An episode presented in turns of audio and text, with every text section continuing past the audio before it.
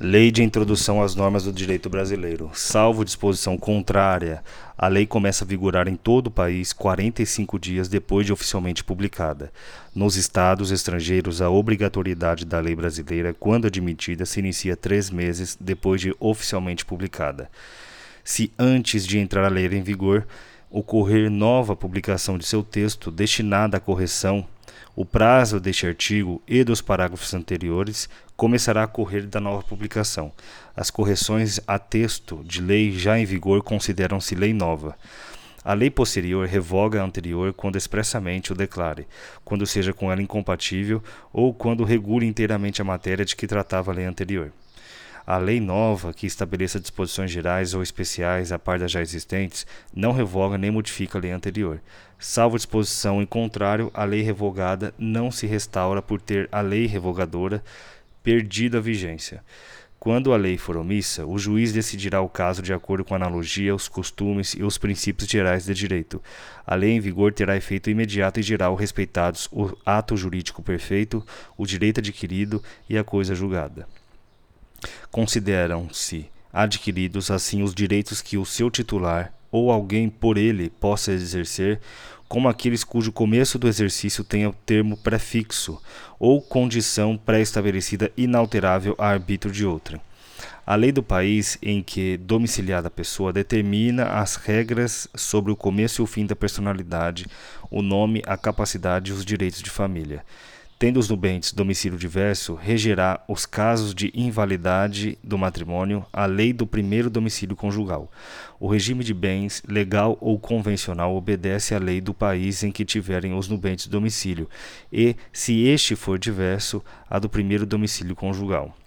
O divórcio realizado no estrangeiro, se um ou ambos os cônjuges forem brasileiros, só será reconhecido no Brasil depois de um ano da data da sentença, salvo se houver sido antecedida de separação judicial por igual prazo, caso em que a homologação produzirá efeito imediato, obedecidas as condições estabelecidas para a eficácia das sentenças estrangeiras no país. O Superior Tribunal de Justiça, na forma de seu regimento interno, poderá reexaminar, a requerimento do interessado, decisões já proferidas em pedidos de homologação de sentenças estrangeiras de divórcio de brasileiros, a fim de que passem a produzir todos os efeitos legais.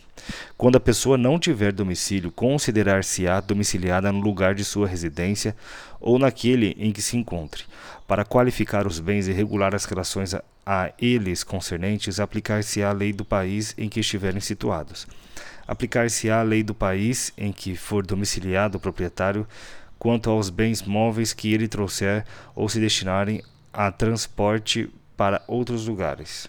O penhor regula-se pela lei do domicílio que tiver a pessoa em cuja posse se encontra a coisa penhada.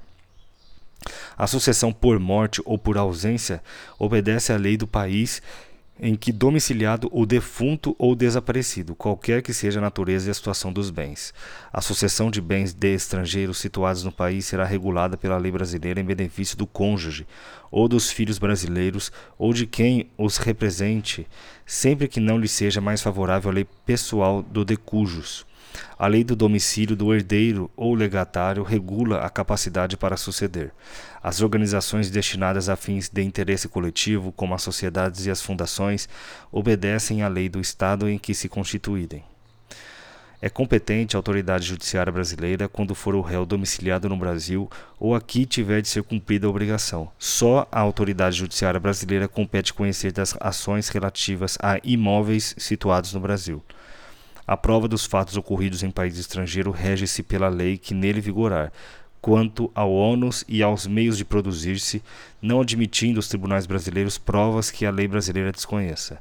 Será executada no Brasil a sentença proferida no estrangeiro que reúna os seguintes requisitos: haver sido proferida por juiz competente, terem sido as partes citadas ou haver-se legalmente verificado a revelia, ter passado em julgado e estar revestida das formalidades necessárias para a execução no lugar em que foi proferida, estar traduzida por intérprete autorizado, ter sido homologada pelo Supremo Tribunal Federal.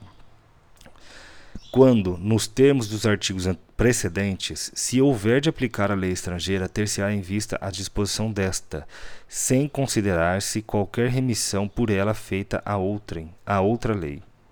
As autoridades consulares brasileiras também poderão celebrar separação consensual e o divórcio consensual de brasileiros, não havendo filhos menores ou incapazes do casal e observados os requisitos legais quanto aos prazos devendo constar da respectiva escritura pública as disposições relativas à descrição e à partilha dos bens comuns e à pensão alimentícia e ainda ao acordo quanto à retomada pelo cônjuge de seu nome de solteiro ou à manutenção do nome adotado quando se deu o casamento.